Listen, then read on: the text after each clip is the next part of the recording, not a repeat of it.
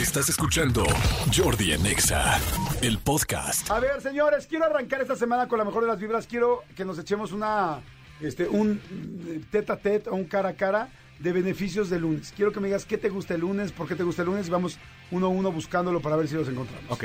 ¿Arrancas o quieres que arranque? Si quieres, arranca como quieras. Bueno, arranco. A mí me encanta de los lunes que de- realmente vengo descansado. O sea, al final normalmente descansé sábado y domingo y lo chido del lunes es que vengo descansado. Lo chido de lunes es que es un buen eh, parámetro para arrancar algo, porque como en teoría arranca la semana, pues decir, ok, a partir de ahorita voy a empezar el ahorro para este viaje.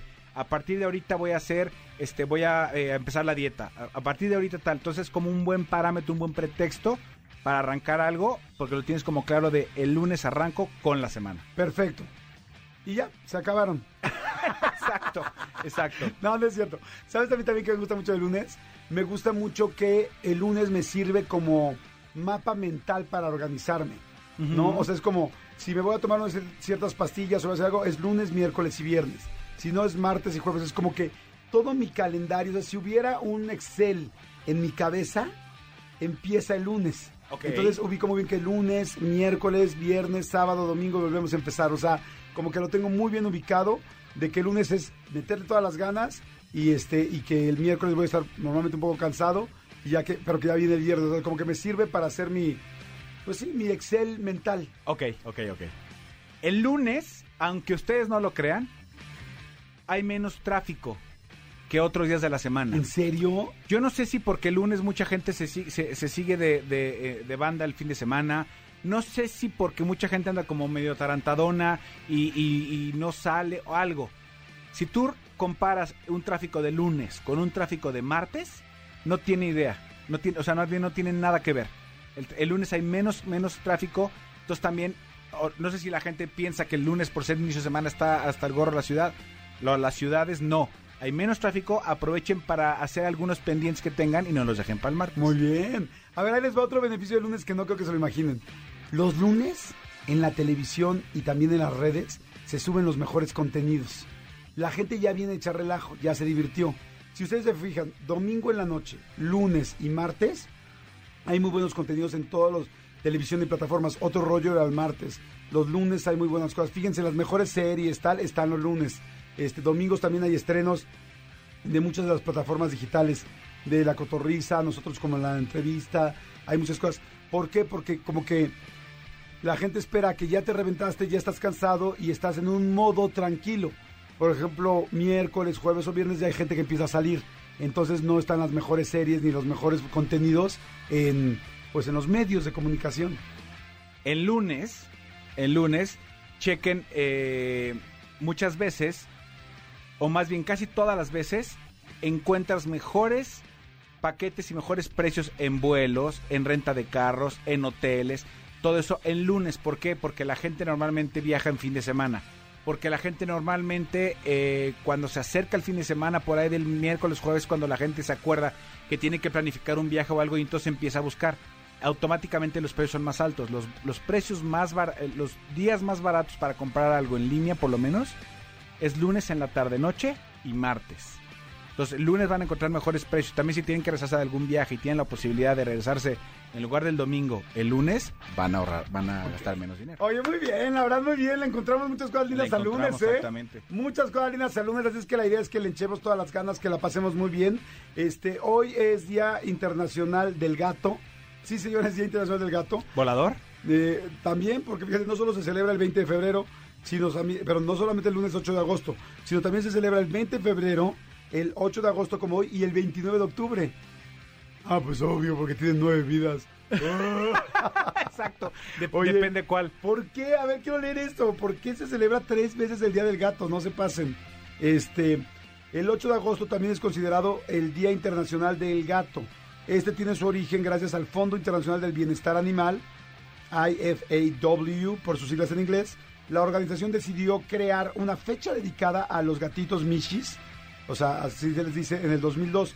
La razón por la que eligió... A ver, ¿por qué crees que se eligió este día? Híjole, 8 de agosto. 8, August 8. um, no. No, no, no. que- Quería pensar si por la fecha tiene algo que ver como el May the 4th. de May the Force Be Ajá. With You, pero no. 8 de agosto, eh, porque es eh, enero, febrero, marzo, abril, mayo, junio, julio, julio. Enero, febrero, marzo, abril, mayo, junio, julio, agosto es el 8, 8 del 8, ¿no? Chavo del 8, 88. no, no, ni idea, ni idea. Bueno, es el 8, porque fíjate, eh, es justo en esta fecha, en el hemisferio norte, es la época del año en la que los gatos son más propensos a estar en celo. O sea, es cuando los gatos andan más querendones y más como, como ahí te voy y como que te quiero echar ganas y como que ahí te voy enfrente y te, te echo el gato, Sí. te, te echo mi gatito, Ok.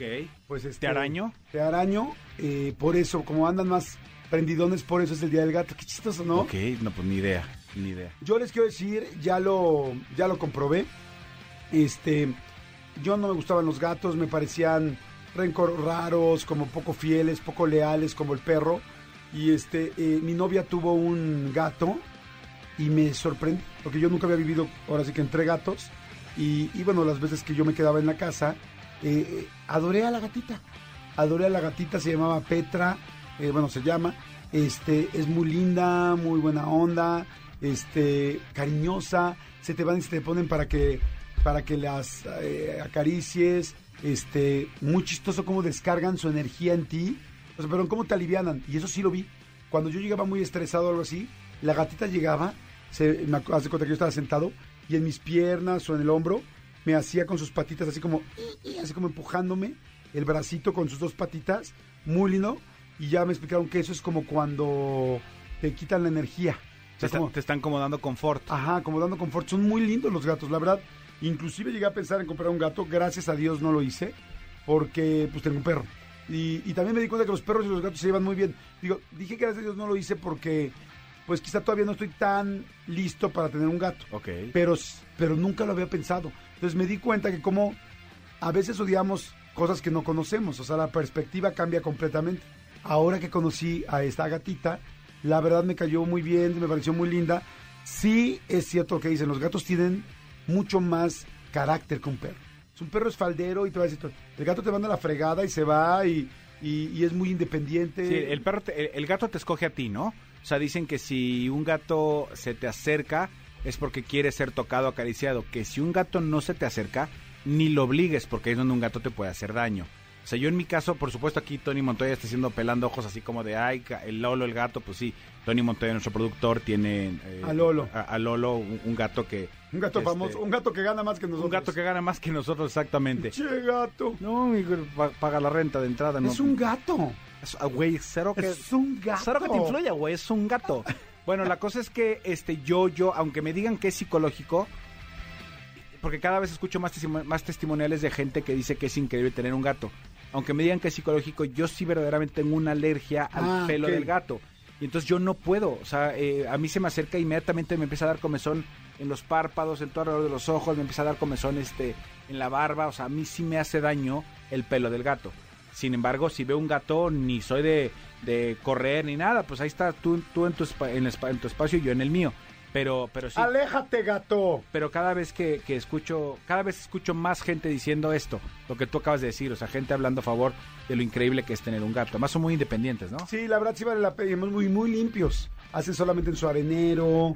Este, la verdad son muy, muy limpios. Eso sí, en las noches se suben a las cosas. Lo tienes que tener ubicado porque si tienes una cabecera alta se te suben. Este se subía arriba de la cabecera, luego caía. Y tú dices, "Ah, güey. Ah, ¿Sabes qué era muy chistoso?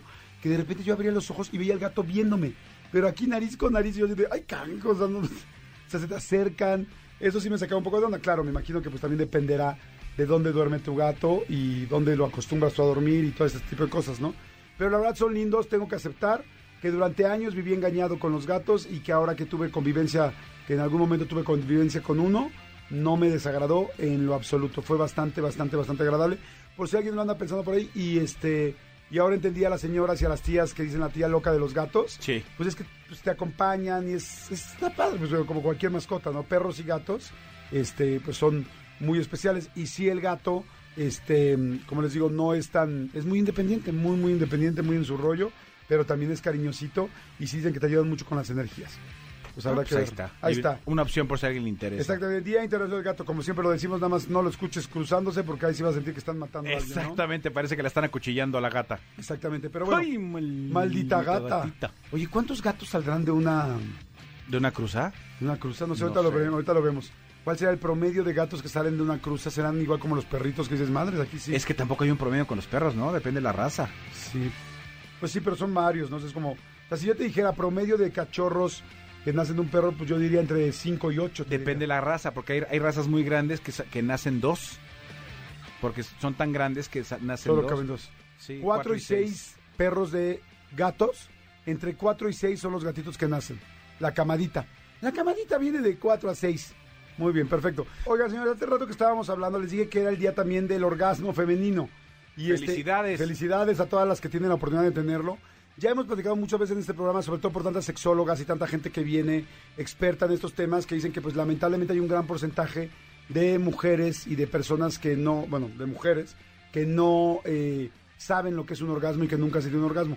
Como que del hombre, como está muy relacionado el orgasmo con la eyaculación, y la verdad es que el orgasmo del hombre es mucho más sencillo de obtener, pues difícilmente los hombres no lo conocemos. Pero las mujeres sí hay muchas que no lo conocen.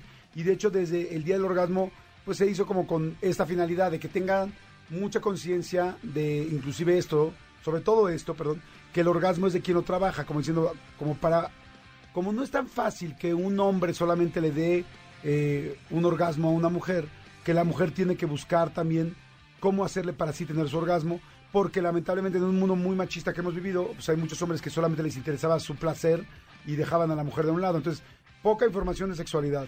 El hombre gandalla y macho, sin preocuparse por ella, y ella sin saber qué botones apretar, madre santa, está cañón, ¿estás de acuerdo? Sí, ahora también digo, voy a decir algo que, que- que está como, como raro que lo diga, pero pues lo escuché alguna vez de una amiga, de una amiga que tenía, que estaba casada, casada con su esposa, y alguna vez estuvo casada, no casada, pero tuvo una relación larga con un novio, Ajá. ¿no? O sea, ella andaba con un chavo y de repente, pues, no, no- no sé cuál es el término correcto de decirlo, se dio cuenta tal, y ahora está casada con una, con una chava y es feliz, ¿no? Y ella dice que los orgasmos más cañones que, que ha tenido en su vida ha sido con mujeres. Con otra mujer. Con otra mujer. Wow, qué interesante. Pues Sí. es que evidentemente me imagino que que este que la chava sabe cómo tocarla. No, y, y las mujeres son más dedicadas, nosotros somos más brutos, la verdad. Somos más, más dedicadas y más delicadas. Eh, ajá. Porque saben que un error que cometemos de repente los hombres es que cuando estamos buscando el orgasmo de una mujer, especialmente si es clitoriana, que de repente tocamos el clítoris en serio como si fuera timbre, ¿no? O muy fuerte, o muy rápido, o muy constante, o... Y, y pues al final es delicado, entonces es, pues es... No sé si será el equivalente porque pues no tengo un clítoris, pero creo que sería como un poco como, como los testículos de un hombre. O sea, como que hay que tener cuidado, ¿no? Ok, sí, sí, y sí. entonces como que muchas mujeres se quedan en eso y en cambio una mujer, otra mujer, pues sabe lo que se siente y sabe lo delicado que es, ¿no? Y, y- y al revés de lo que sucede de repente con ginecólogas o ginecólogos. Hay mujeres que dicen, yo prefiero ir con un ginecólogo porque como no sabe lo que se siente, es mucho más eh, cuidadoso cuando me está revisando. Ajá. Una ginecóloga, como sabe que, digo, pues todo- capaz estoy diciendo una estupidez, pero como sabe que ahí no duele, es, es como un poco más, este, más bruscona. Sí. O sea, eso es completamente al revés. Sí, está bueno.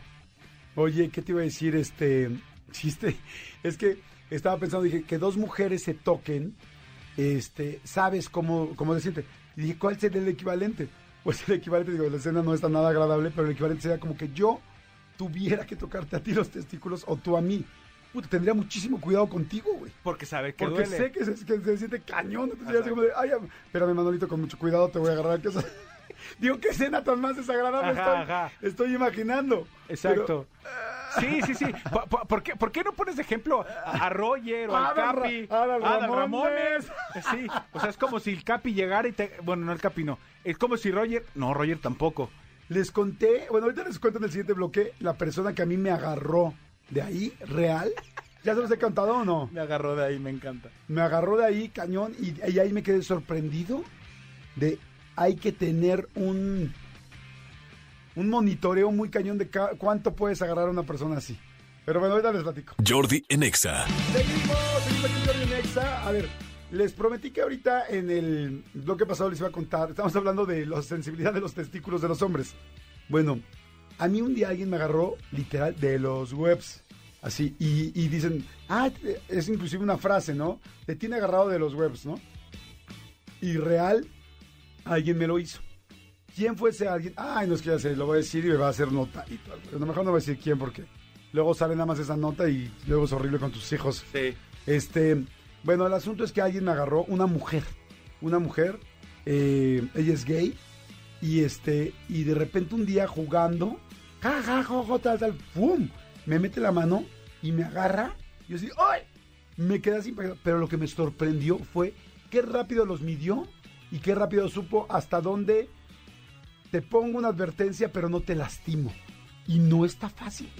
O sea, en serio no está fácil. O sea, yo no me puedo imaginar, yo nunca en mi vida he agarrado a alguien de los webs, pero no creo que pudiera agarrar y, y, y eh, medirle exacto hasta dónde no lastimarte, hasta dónde decirte te tengo agarrado, así es que tranquilo. O sea, te tengo sometido, pero no te estoy lastimando todavía. Exactamente, exactamente. ¿No? está fácil. Y quien me lo hizo fue una chava gay, que yo creo que se lo ha hecho a sus amigos y es le parece divertido y tal. Pero me quedé de acuerdo y dije, güey, sí sientes que tienen el mundo en sus manos. Y me va a matar. Pero yo sí me, yo sí me acuerdo de, de un día, eh, eh, cuando grabamos el programa Está Cañón, de alguien que te hizo una broma, que eh, fue Johnny Laboriel, ¿te acuerdas? Que te dijo, este, ¿tú sabes cuál es el pescado más fuerte del mundo? ¿Cuál? El, pescado, de, los, huevos. y te hizo la pinta como que te iba a agarrar y, ¡ah! y obviamente pues este fue como como, como gag, sí. Muy bueno. Luego, yo se lo hice a mi hijo y mi hijo estaba botado de la risa. Oye, ¿y saben quién sí nos agarró? Esta Carmelita, Salinas. Estábamos, ¿quién? Estábamos en el programa Está Cañón y nos paramos y estábamos, según yo... Lechuga, Raúl Magaña y tú. Lechuga, Raúl Magaña y yo. Y nos dijo, ay, ni que estén tan grandes. Y nosotros, sí, claro que sí.